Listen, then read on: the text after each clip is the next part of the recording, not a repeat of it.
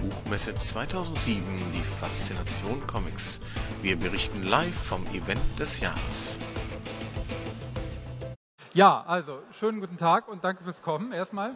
Ähm, ich werde jetzt tatsächlich aus dem ersten Band, die Wellenläufer, nicht aus dem Comicband, sondern aus dem Roman, äh, etwas lesen, und zwar den Anfang.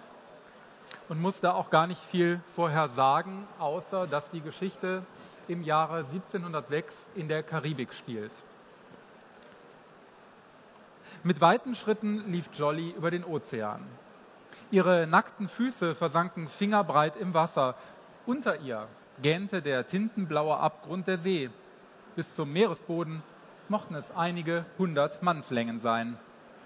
Jolly konnte seit ihrer Geburt über Wasser gehen.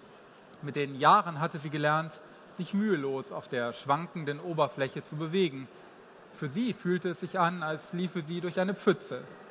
Flink sprang sie von einer Woge zur nächsten und wich den schaumigen Wellenkämmen aus, die manchmal zu tückischen Stolperfallen wurden. Um sie herum tobte eine Seeschlacht. Kanonenkugeln pfiffen ihr um die Ohren, aber selten kam ihr eine so nahe, dass sie den Luftzug spürte. Beißender Rauch trieb über das Wasser zwischen den beiden Segelschiffen und vernebelte Jollys Sicht. Das Knarren der Planken und Flattern der großen Segel mischte sich mit dem Geschützdonner. Der Qualm des entzündeten Schwarzpulvers brannte in ihren Augen. Sie hatte diesen Geruch noch nie gemocht, ganz im Gegensatz zu den anderen Piraten. Ihre Freunde von der mageren Maddie sagten, nichts rieche so gut wie der Duft abgefeuerter Kanonen. Und wenn dann in der Ferne die Bordwände feindlicher Schiffe barsten und das Geschrei der Gegner über das Meer wehte, dann war das besser als jedes Gelage mit Rum oder Gin. Jolly mochte Rum nicht besonders, genauso wenig wie den Qualm der Bordkanonen, aber ganz gleich, was ihre Nase davon hielt. Sie kannte ihre Aufgabe und sie würde sie zu Ende bringen. Bis zu dem gegnerischen Schiff, einem spanischen Dreimaster mit zwei Kanonendecks und dreimal so vielen Geschützen wie auf der mageren Maddie, waren es noch 50 Schritt. Die Galeone war rundherum mit prachtvollen Verzierungen geschmückt, geschnitzten Gesichtern, die dann und wann wie vorwitzige Fabelwesen durch die Rauchwände lugten. Die Strömung war auf Jollys Seite und trieb sie während ihres Laufs noch schneller auf die Galeone zu. Jolly musste nur einen Fuß auf das Wasser setzen, um zu spüren, in welche Richtung sich die See bewegte. Manchmal gar, ob hinterm Horizont Unwetter aufzogen oder Stürme tobten. Nie im Leben hätte sie sich vorstellen können, längere Zeit an Land zu verbringen. Sie brauchte die Vertrautheit des Ozeans, das Gefühl des bodenlosen Abgrunds unter ihren Füßen. Inzwischen lief sie ein wenig geduckt, auch wenn auf dem Deck des Spaniers noch niemand auf sie aufmerksam geworden war. Normalerweise hätte Captain Bannon, der Anführer der Freibeuter und Jollys bester Freund, sich von einem Schiff wie diesem ferngehalten. Zu groß, zu stark, zu schwer bewaffnet.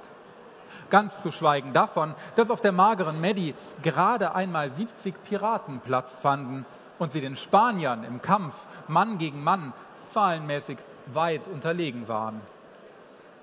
Aber als das Schiff am Horizont aufgetaucht war, hatte trotz allem einiges dafür gesprochen, dass es ein lohnender Fang sein könnte. Captain Ben persönlich hatte den Ausguck der Maddie erklommen und die Silhouette der Galeone lange mit dem Fernglas studiert. Sie haben die Segel gerefft, hatte er zu seiner Mannschaft hinabgerufen. Sieht aus, als wären sie in Schwierigkeiten. Das Meer war an dieser Stelle zu tief zum Ankern. Das bedeutete, dass sich der Spanier trotz guter Windverhältnisse treiben ließ, was einfach keinen Sinn ergab.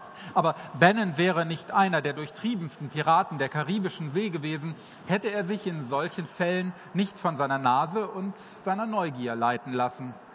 Seine Mannschaft vertraute ihm, vor allem Jolly, für die Bannon so etwas wie Vater und Mutter zugleich war seit er sie als kleines Kind auf dem Sklavenmarkt von Tortuga gekauft und zum Mitglied seiner Crew gemacht hatte. Kanonendonner, lauter als zuvor, ließ Jolly einen Satz zur Seite machen. Sie spürte den Sog der schweren Eisenkugel und glaubte, sie an sich vorüberpfeifen zu sehen. Als sie sich umschaute, bestätigten sich ihre schlimmsten Befürchtungen. Die magere Maddie war getroffen.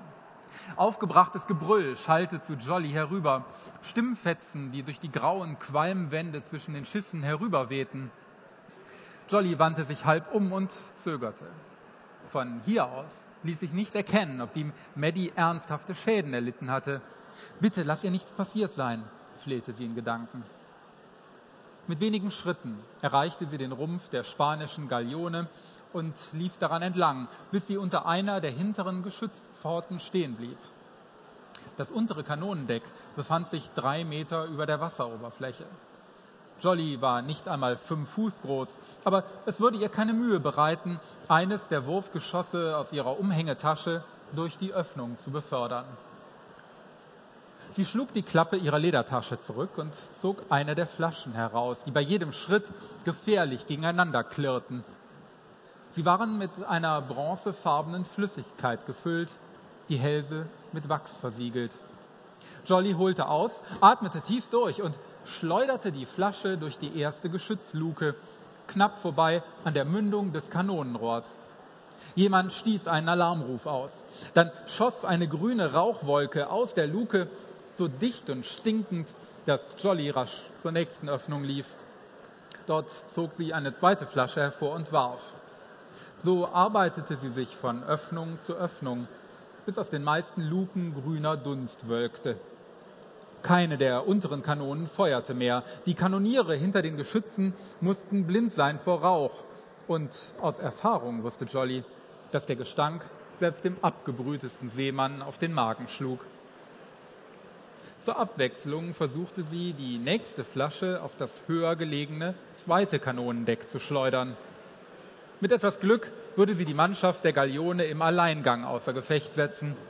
Bannon und seine Piraten mussten das Schiff nur noch entern und ihre hustenden und halbblinden Gegner an Deck in Empfang nehmen. Ernsthaften Widerstand hatten sie dann nicht mehr zu erwarten. Doch Jollys nächstem Wurf zum oberen Kanonendeck war weniger Erfolg beschieden. Die Flasche flog gerade in jenem Moment durch die Luke, als die Männer im Inneren die Kanone nach außen schoben, um die nächste Kugel abzufeuern. Das Glas zerschellte am Stahl des Kanonenrohrs.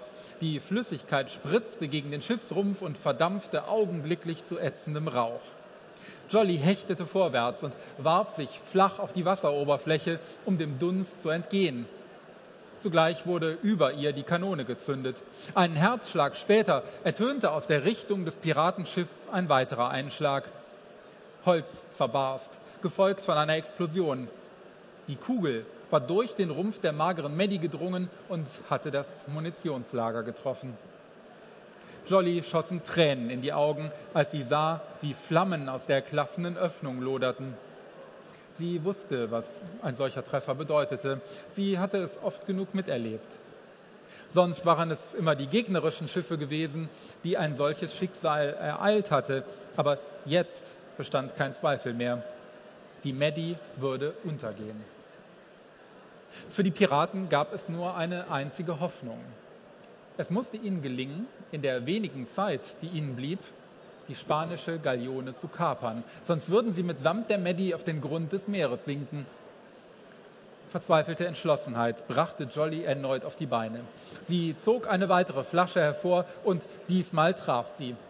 Genauso mit der nächsten und übernächsten. Noch immer beugten sich keine Schützen über, keine Schützen über die Reling, um sie unter Feuer zu nehmen.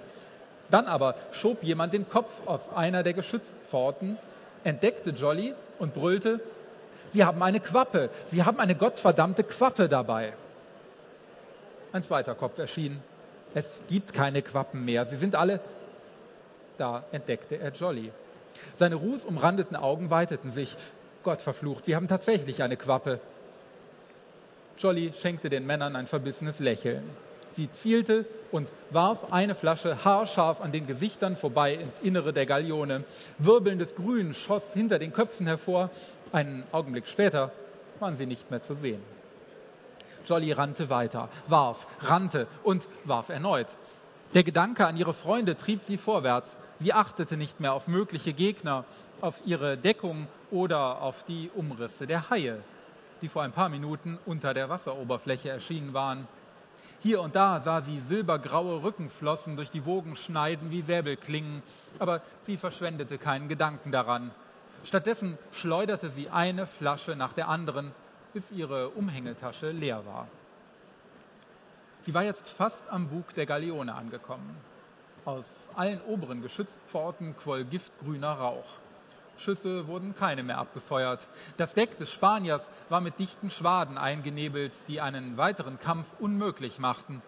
Selbst die geschnitzten Gesichter rund um die Reling schienen vor lauter Qualm Grimassen zu schneiden.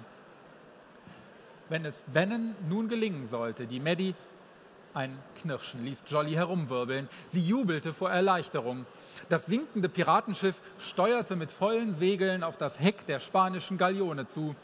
Es sah aus, als hätte das aufgemalte Maul am Bug der Maddie die Lefzen hochgezogen, um ein letztes Mal spöttisch die Fänge zu blecken.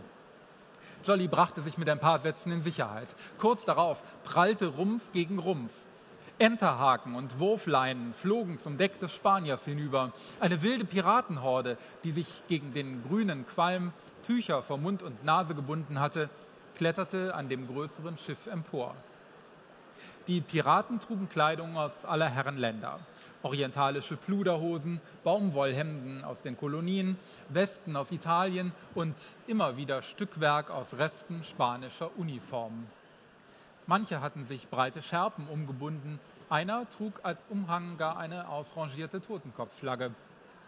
Wie kunterbunte Ameisen schwärmten sie am Holz hinauf, hangelten sich an den Seilen entlang oder schwangen von den Spieren der mageren Maddie hinüber in die Takelage ihrer Gegner. Ganz kurz erhaschte Jolly einen Blick auf Captain Bannon, strohblond und wütend wie ein Derwisch, der an einem Strick und mit dem Säbel zwischen den Zähnen zu den Spaniern hinüberfegte. Ihr war, als träfen sich ihre Blicke in diesem kurzen Moment, und sie spürte, dass er zu ihr herablächelte, trotz des Tuchs vor seinem Gesicht. Jolly riss triumphierend einen Arm in die Höhe, stieß einen Jubelruf aus, dann war sie war auch sie an der Bugwand der gegnerischen Galeone, packte eines der herabhängenden Seile und kletterte flink wie eine Katze daran empor. Der grüne Rauch an Deck verflog rasch. Noch während Jolly das Seil erklomm, hörte sie, dass der Kampf bereits endete, bevor er wirklich begonnen hatte. Die hustenden, spuckenden Spanier ergaben sich mit tränenden Augen und triefenden Nasen. Kaum einer erhob seine Waffe gegen die Piraten und wenn doch, so war es nur ein müder Reflex, nicht der ehrliche Wille zu kämpfen. Jolly schwang sich über die Reling. Bannon sah sie und eilte zu ihr herüber. Gut gemacht, sagte er und klopfte ihr mit seiner Pranke so kräftig auf die Schulter, dass sie fast in die Knie ging. Er wandte sich seinen Männern zu, die gerade die gefangenen Spanier auf dem Mitteldeck zusammentrieben. Kappt alle Seile zur Maddie, damit sie uns nicht mit in die Tiefe reißt. Die anderen entwaffnen unsere Freunde. Dies hier ist fortan unser neues Schiff. Mit einem Grinsen in die Richtung des Mädchens an seiner Seite rief er noch lauter, ich schätze, der Kahn braucht einen neuen Namen. Von heute an heißt er Jumping Jolly. Jolly wurde ganz schwindelig vor Stolz, während um sie herum die Piraten in Jubel ausbrachen. Zehn Minuten später war die magere Maddie noch immer nicht gänzlich gesunken. Schräg wie eine Klippe ragte sie aus dem Meer, ein Mahnmal vor der untergehenden Abendsonne. Die Aufbauten am Heck hatten fast die Wasseroberfläche erreicht, aber der gezahnte Bug stach weit heraus. Die Galionsfigur an seiner Spitze, ein finsterer Neptun mit Dreizack, erhob sich vor dem tiefblauen Himmel, als wollte sie der Welt einen letzten stolzen Ruf entgegenschmettern. Noch während die Piraten die Gefangenen in einem Pulk an Deck versammelten, zeichnete sich ab, dass etwas nicht stimmte. Der Captain gab sich siegreich und vergnügt, aber Jolly bemerkte, vielleicht als einzige, die Beunruhigung in seinen Augen. Die Spanier waren zu wenige. Gerade einmal 40 Seeleute waren an Bord. Nicht einmal genug Männer, um alle Geschütze zu bedienen, geschweige denn auf einem Schiff wie diesem die nötigen Positionen zu besetzen. Und noch etwas war sonderbar. Das sind gar keine Spanier. sagte Christobal, Bennens Steuermann. Die meisten scheinen ziemliche Halsabschneider zu sein. Sieh dir die Narben an und die versoffenen Visagen. Er grinste und zeigte einen schwarzen Schneidezahn. Im Grunde genommen sehen sie aus wie wir. Bennen erwiderte das Grinsen nicht. Sorgenvoll schaute er über das Deck, musterte kurz die Gefangenen und blickte dann zum leeren Horizont. Ein Schauder lief über Jollys Rücken. Eine Falle? Wir verschwinden von hier, entschied Bannon. Schnell, mit ungewohnter Eile gab er seine Befehle an den ersten Maat weiter. Gleich darauf schallte klar Schiff zum Segel setzen über Deck. Ein Dutzend Piraten hangelte sich an der Takelage empor. Was passiert mit denen da? Jolly zeigte auf die gefesselten Gefangenen. Christobal war zu einem von ihnen hinübergegangen, hatte ihn am Kragen gepackt und redete auf ihn ein. Wir setzen sie irgendwo an Land, sagte Bannon nachdenklich und trat an die Reling. Nirgends waren feindliche Schiffe in Sicht. Jolly blickte zur sinkenden Maddie hinüber. Noch immer lag sie schräg im Wasser. Die Strömung hatte die Galeone 30 oder 40 Schritt von dem Wrack abgetrieben. Die Distanz vergrößerte sich mit jeder Minute. Christobal kam zurück zum Captain. Und? fragte Ben, was sagen Sie? Dass sie Gefangene waren. Alle zum Tode verurteilt. Man hat ihnen versprochen, sie freizulassen, wenn sie an Bord dieses Schiffes gehen und alles tun, um, es zu verteidigen. Ein lautes Flattern übertönte seine Worte, als die Piraten in der Takelage die Segel öffneten. Die mächtigen Stoffpakete entrollten sich in Sekundenschnelle. Nein, entfuhr es Bannon. Jolly sah, was er meinte, und noch im selben Augenblick hörte sie es auch. Aus den Segeln fielen Krüge, große braune Tonkrüge, die beim Aufprall auf dem Deck in tausend Scherben zersplitterten. Zwei, drei Dutzend mussten es sein, die überall an Bord mit hohlem Bersten auseinanderbrachen. Einige fielen mitten in den schreienden Pulk der Gefangenen, ein anderer traf Trevino, den Koch, am Schädel und streckte ihn nieder. In den zerbrochenen Krügen befand sich etwas, das auf den ersten Blick wie dunkles Gewölle aussah. Knäuel aus dicken Fäden, bis sich die Knäuel aus eigener Kraft entwirrten und in hunderte kleiner Bälle zerfielen, die auf dürren Beinen in alle Richtungen ausschwärmten. Spinnen, kreischte jemand, dann nahmen andere den Ruf auf. Spinnen, die Krüge sind voller Spinnen. Bennen brüllte Befehle, die in der ausbrechenden Panik an Bord niemand mehr hörte. Die Gefangenen schrien wie am Spieß, als zwischen ihnen eine wahre Eruption aus Spinnenleibern emporschoss. Die Piraten sprangen an Deck umher. Einige versuchten, die Tiere zu zertreten, gaben aber rasch auf, als sie bemerkten, welch hoffnungsloses Unterfangen das war zehn, dann zwanzig, krabbelten über den Leib des bewusstlosen Kochs. Andere suchten sich ihren Weg an Stiefeln und Hosen empor, an der Takelage und der Reling. Die Tiere mochten ebenso panisch und verwirrt sein wie die Männer an Bord, aber sie waren schneller und vor allem eines, gereizt. Jolly zog sich in die Wanden hinauf. Ihre Hände waren schweißnass und ihr Atem ging stoßweise. Überall brüllten und stampften und schüttelten sich die Piraten. Christobal schlug sich gleich mehrere Tiere vom Körper, aber er übersah eine besonders fette Spinne, die in seinem Nacken hockte. Er schrie auf, als sie zubiss. Bannon hieb erst mit dem Säbel auf die Spinnen ein, dann mit den bloßen Händen. Er wollte Jolly nach oben folgen, aber da wurde auch er gebissen, gleich mehrfach und der Schmerz ließ ihn seine Hände von den Seilen lösen. Mit einem Fluch polterte er zurück aufs Deck. Diese Hunde, brüllte er mit erlahmender Stimme, als ihn das Spinnengift betäubte. Jolly, die Galionsfigur, denk an die Galionsfigur. Er sackte zusammen. Jolly starrte auf die leblose Gestalt unter ihr und Tränen schossen ihr in die Augen. Ein letztes Mal blickte sie sich zu ihm um, dann sprang sie in die Tiefe. Es war mehr ein Sturz als ein Sprung. Ebenso gut hätte sie auf einen Steinboden prallen können, als sie auf der Wasseroberfläche aufkam, ohne darin zu versinken. Sie hatte Glück, sich nicht alle Knochen zu brechen, rollte sich ab, wurde von ein paar Wellen wild umhergeschleudert, kam aber schließlich auf die Füße. Silbrige Dreiecke glitten auf sie zu, umkreisten sie. Jolly hatte schon mehr als einmal mit Haien zu tun gehabt und wusste, dass sie nur die Umrisse ihrer Fußsohlen auf der Oberfläche wahrnahmen und sie nicht das lohnende Beute erkannten. Jolly zwang sich, nicht an die Männer zu denken, die aus Angst vor den Spinnen über Bord gesprungen waren. Sie hatten mit Sicherheit kein solches Glück gehabt wie sie. Hastig lief Jolly über das Wasser, mit großen Sprüngen der Maddie entgegen. Diesmal rannte sie gegen die Strömung an. Ihr Atem raste, das Herz hämmerte in ihrer Brust, aber schließlich sah sie das Piratenschiff vor sich. Oder vielmehr das, was von ihm übrig geblieben war.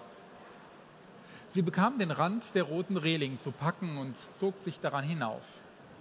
Sobald der Heckaufbau völlig versunken war und die Innenräume sich mit Wasser füllten, würde die magere Maddie untergehen wie ein Stein. Und nicht einmal eine Quappe wie Jolly würde es dann noch gelingen, rechtzeitig aus dem tödlichen Sog zu entkommen. Jolly musste schneller sein, noch schneller. Mit einem Keuchen schwang sie sich über die Reling aufs Deck, verlor augenblicklich auf der nassen Schräge den Halt und rutschte ein paar Schritte abwärts. Sie tastete wild um sich, bekam ein Tau zu fassen, wollte sich festhalten, doch das Seil gab nach und fiel neben ihr aufs Deck. Jolly rutschte weiter, mit den Füßen voran, und jetzt kam sie dem sprudelnden, strudelnden Wasser gefährlich nahe. Im letzten Moment schlitterte sie über eine der Gitterluken zum Laderaum und verhakte sich darin mit Händen und Füßen. Bis zu dem tobenden Wasser waren es von hier aus noch zweieinhalb Mannslängen, aber das Schiff sank unaufhaltsam weiter. In weniger als einer Minute würde das Gitter unter, unter Wasser stehen. Bis dahin musste Jolly von hier fort sein, musste die Galionsfigur erreicht haben, den einzigen Ort, der jetzt noch Rettung versprach. Ein kräftiges Zittern lief durch das Schiff, dann stellte es sich mit einem Stöhnen aus seinem Inneren steiler. Mit jedem Winkelgrad, den die Maddie sich aufrichtete, wurde es schwieriger, an Deck hinaufzuklettern. Und noch etwas nahm Jolly wahr, erst nur am Rande ihres Blickfeldes, dann, als sie genauer hinsah, mit gnadenloser Gewissheit. Zwischen den Strudeln und Schaumfontänen am Fuß des schrägen Decks bewegte sich ein Umriss im Wasser. Eine Gestalt, annähernd menschlich, aber mit langen, dürren Gliedern, einer Haut, die ölig in allen Farben des Regenbogens schillerte, und einer Fratze, die nur aus Schlund und einem halben Dutzend Rasiermesser scharfer Zahnreihen bestand. Jolly sah die Kiefer der Kreatur auf und zuschnappen, zornige, drohende Bisse in Schaum und Wellen. Ein Klabauter, ein leibhaftiger Klabauter. Es war lange her, dass Jolly einen gesehen hatte, zwei, drei Jahre, und damals war es nur ein Junges gewesen, das die Piraten mit ein paar gezielten Schüssen erlegt hatten. Dieser Klabauter aber war ausgewachsen und er tobte dort unten in Erwartung seiner Beute, als hätte er seit Monaten nichts zwischen die Zähne bekommen. Der Lärm der Schlacht musste ihn angelockt haben. Klabauter liebten Aas, vor allem Menschliches. Und es gingen Gerüchte um von schiffbrüchigen Mannschaften, die innerhalb weniger Minuten von einer Handvoll Klabauter zerrissen und aufgefressen worden waren. Jolly hatte das Gefühl, ihren Körper nicht mehr zu spüren. Nicht genug, dass sie den Captain und all ihre Freunde verloren hatte, dass sie von einem Schiffswrack in die Tiefe gerissen wurde und ihre Kräfte allmählich schwanden. Nein, es musste natürlich auch noch eine dieser Bestien auftauchen. Erneut begann sie zu klettern, vorsichtiger diesmal, erst an dem Gitter hinauf, dann zu einem Strick hinüber und von dort aus endlich zurück zur Reling. Das Schnappen der Klabauterkiefer in ihrem Rücken übertönte sogar das gequälte Knirschen des Wracks und das Brausen der See. Die Bestie lauerte dort unten, fletschte die Zähne und konnte es gar nicht erwarten, dass Jolly endlich den Halt verlor. Klabauter fürchten sich, das Wasser zu verlassen. Nur die mutigsten unter ihnen strecken manchmal Kopf oder Klauen ins Freie. Die meisten aber ziehen es vor, sich ihre Nahrung unter der Oberfläche zu suchen dass dieser dort unten mit den Armen nach Jolly tastete, auch wenn er sie noch nicht erreichen konnte, war ungewöhnlich. Dass er einmal sogar den Oberkörper aus den tobenden Strudeln reckte, war eine Sensation. Jolly kletterte weiter und gelangte zur Galionsfigur.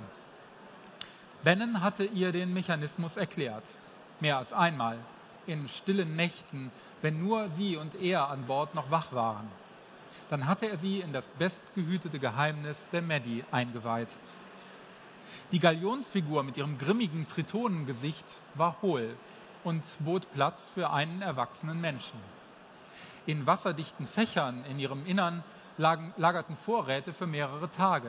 Mit Hilfe zweier Bolzen ließ sie sich vom Rumpf des Schiffes lösen und wurde für ihren Insassen zu einem perfekten Rettungsboot.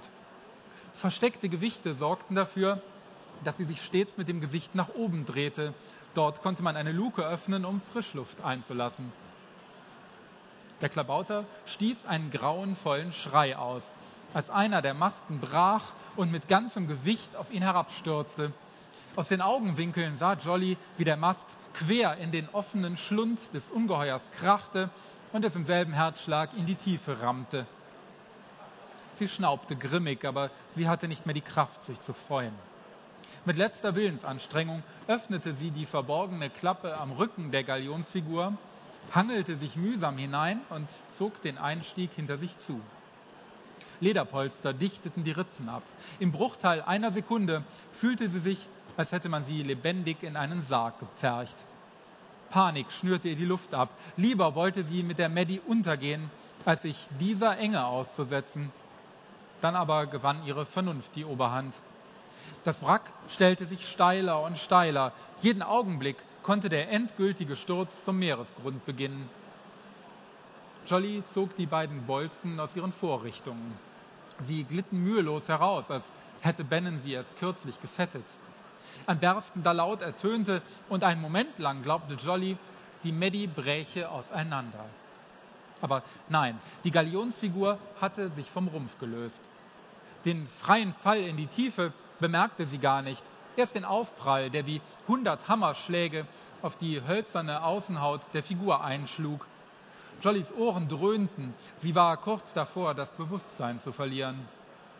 Dann wurde die Galionsfigur von den Wellen erfasst.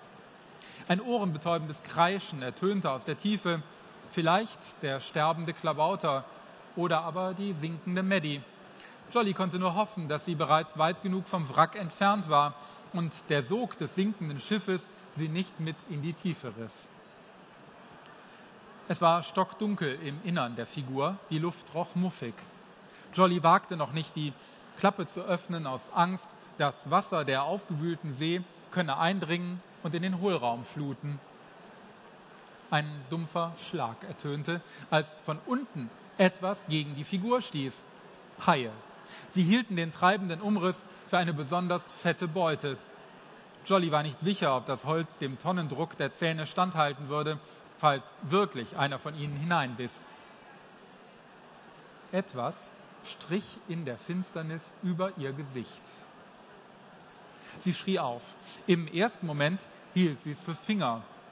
Aber das war Unfug. Zwischen ihrer Nasenspitze und der Holzwand des Hohlraums lag ein Abstand von nicht einmal einem Fuß. Sie war allein, natürlich.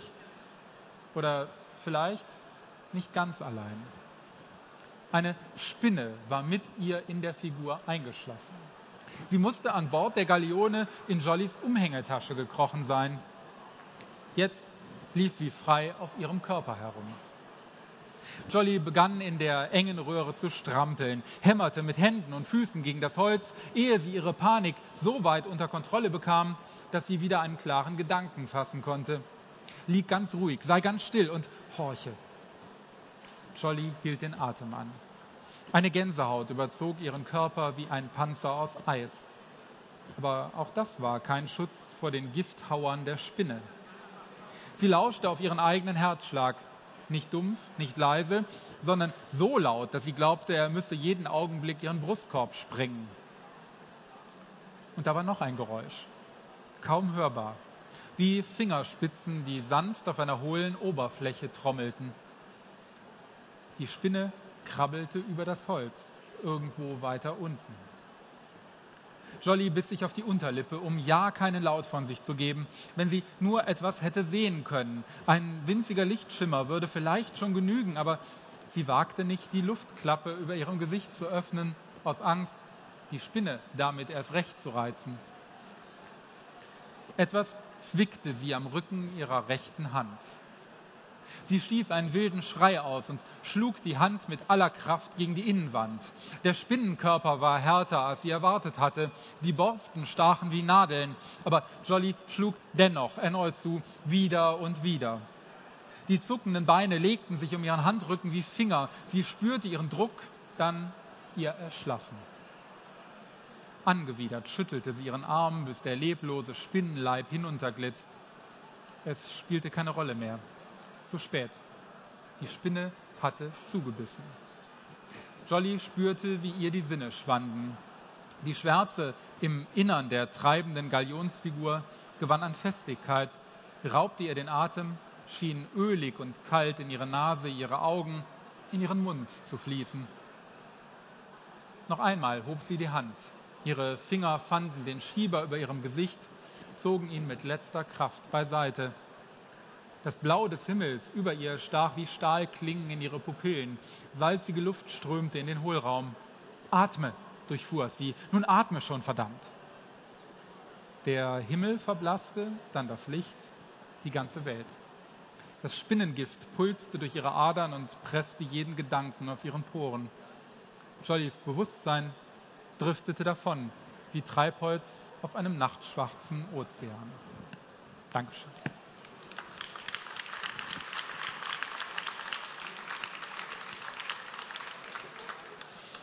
Ja, das war ähm, das erste Kapitel aus Die Wellenläufer. Ich erzähle noch ein bisschen was dazu. Du, oder? Bist du schon fertig? Nee, ich erzähle noch ein bisschen was dazu. Die, ähm, die Wellenläufer ist halt der erste Band einer Trilogie. Der zweite Band heißt Die Muschelmagier und der dritte heißt ähm, Die Wasserweber, genau.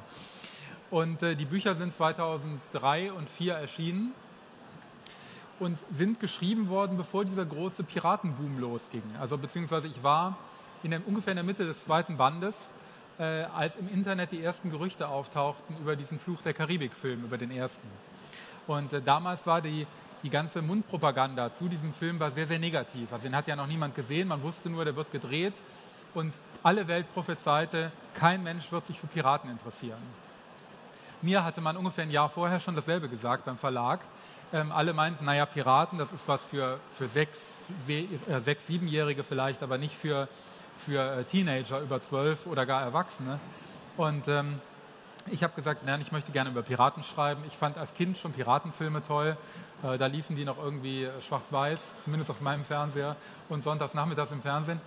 Und äh, wie gesagt, ich wollte über Piraten schreiben, habe das dann gemacht gegen diesen ganzen, ähm, ja, gegen diese ganzen Stimmen, die meinten, das, das kann nicht funktionieren.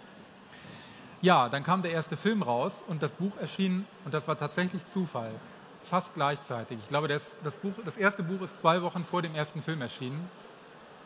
Ähm, und was dann passiert ist, wissen ja alle. Der Film wurde ein Riesenerfolg, das Buch glücklicherweise auch. Der zweite und dritte Teil waren dann zu dem Zeitpunkt auch schon fertig geschrieben und sind dann jeweils im Abstand von sechs Monaten danach erschienen. Und ähm, es gab dann, es gab natürlich Pläne irgendwie von, von, für Verfilmungen und so weiter. Das ist aber bis heute alles nichts geworden. Ähm, ich bin da auch nicht so wahnsinnig optimistisch, weil das einfach für eine deutsche oder europäische äh, Produktion wahrscheinlich einfach viel zu teuer ist. Ähm, und ich bin schon seit, seit Jahren, schon immer, bin ich großer Comic-Fan. Also ich habe immer gerne Comics gelesen, bin mit Comics aufgewachsen, lese wahrscheinlich sogar heute noch mehr Comics als Romane. Und ähm, obwohl ich nun selbst Romane schreibe und nicht ganz wenige. Ähm, und ich war immer sehr dahinterher, dass meine Geschichten in andere Medien übertragen werden. Sei es Comic, sei es Film, sei es Hörspiel, ähm, Videospiel, was auch immer. Und ähm, ich bin dann eines Tages, habe ich mir gedacht, warum sollte nicht tatsächlich mal jemand eines meiner Bücher als Comic adaptieren? Daraufhin habe ich einen großen Karton genommen, habe äh, 20, 30 meiner, meiner Romane in diesen Karton gepackt und bin nach telefonischer Absprache zum EHAPA Verlag nach Köln gefahren habe diese Bücher alle auf dem Konferenztisch ausgebreitet und habe gesagt, wie wär's, möchtet ihr nicht gerne? Dann hat man sich doch eine Woche, glaube ich, überlegt, ob und was man gerne machen möchte. Und ähm, dann kam die Reaktion zurück, ja, wir würden gerne die Wellenläufer adaptieren. Und ich habe mich natürlich wahnsinnig gefreut. Ähm, dann ging natürlich die Suche nach einem Zeichner los. wer könnte das zeichnen? Ich war vielleicht auch ein bisschen ähm, ignorant in der Beziehung, weil ich immer dachte, in Deutschland gibt es eigentlich gar keine Comiczeichner, die sowas machen können. Also allein schon von der, also von der Qualität her sowieso nicht, von der Menge her, also weil es ist natürlich einfach, es sind drei, drei dicke Bücher, es sind, ich glaube, über 1000 Seiten insgesamt. Und ähm, ich dachte, wie gesagt, in Deutschland gibt es so jemanden nicht, der das kann. Dann legte man mir bei EHATA ein, zwei Proben vor, unter anderem eben eine von Christian Naug, und ich habe sofort gesagt, ja genau, das, das ist er. Christian hatte damals einen Comic zu, äh, zur Fernsehserie Berlin, Berlin gezeichnet, äh, das glaube ich damals noch gar nicht erschienen war. Ne? Ich habe glaube ich nur, ja, ich habe Farbkopien gesehen, glaube ich, davon. Und das war genau dieser Stil, den ich mir auch vorgestellt hatte. Äh, also nicht, nicht hyperrealistisch, sondern äh, fast so ein bisschen Richtung, Richtung Zeichentrick. Manche Leute haben gesagt, es ist auch ein bisschen Richtung Manga. Kann man drüber streiten, glaube ich. Aber ähm, auf jeden Fall war es eigentlich ganz genau das, was ich wollte. Und äh, ja, und dann kamen irgendwann die ersten Charakterskizzen und dann auch die ersten Seiten und äh, es hat sich halt einfach bestätigt, dass, dass Christian halt wirklich genau der Richtige dafür war. Und ähm, ich finde die Comic-Adaption ganz, ganz großartig. Das sage ich jetzt nicht, um die hier zu verkaufen, sondern weil es wirklich so ist. Ich bin wahnsinnig stolz darauf. Ähm, obwohl ich ja noch nicht mal den Text selbst adaptiert habe. Das hat Jan Krehl gemacht. Und äh, ich bin im Prinzip nur der, der Namensgeber für die, ganzen Geschichte, äh, für die ganze Geschichte und auf meiner Geschichte basiert es halt. Ähm, erfreulicherweise hat sich daraus auch ergeben, dass jetzt noch andere Comic-Adaptionen von meiner neuen Trilogie in, äh, in Arbeit sind, vom Wolkenvolk. Und äh, es gibt mittlerweile Hörspiele natürlich von diversen Sachen. Also es hat sich gezeigt, dass diese Streuung in andere Medien jetzt tatsächlich ganz gut funktioniert. Äh, es gibt einen ersten Film nach einem meiner Romane, ein zweiter ist gerade in, in Planung und ich hoffe, der wird auch was. Und äh, ja, da muss man mal sehen, was weiter passiert. Zum Wellenläufer-Comic noch. Der erste Band ist jetzt gerade erschienen. Der zweite und umfasst auch wirklich den kompletten Roman. Äh, der zweite wird nächsten Herbst erscheinen und der dritte dann im Herbst darauf, also im Abstand von einem Jahr. Ähm, ja. Hat denn jemand Fragen? Traut sich wieder keiner. Wahrscheinlich höre ich die sowieso nicht hier vorne, aber wir versuchen es mal, ja?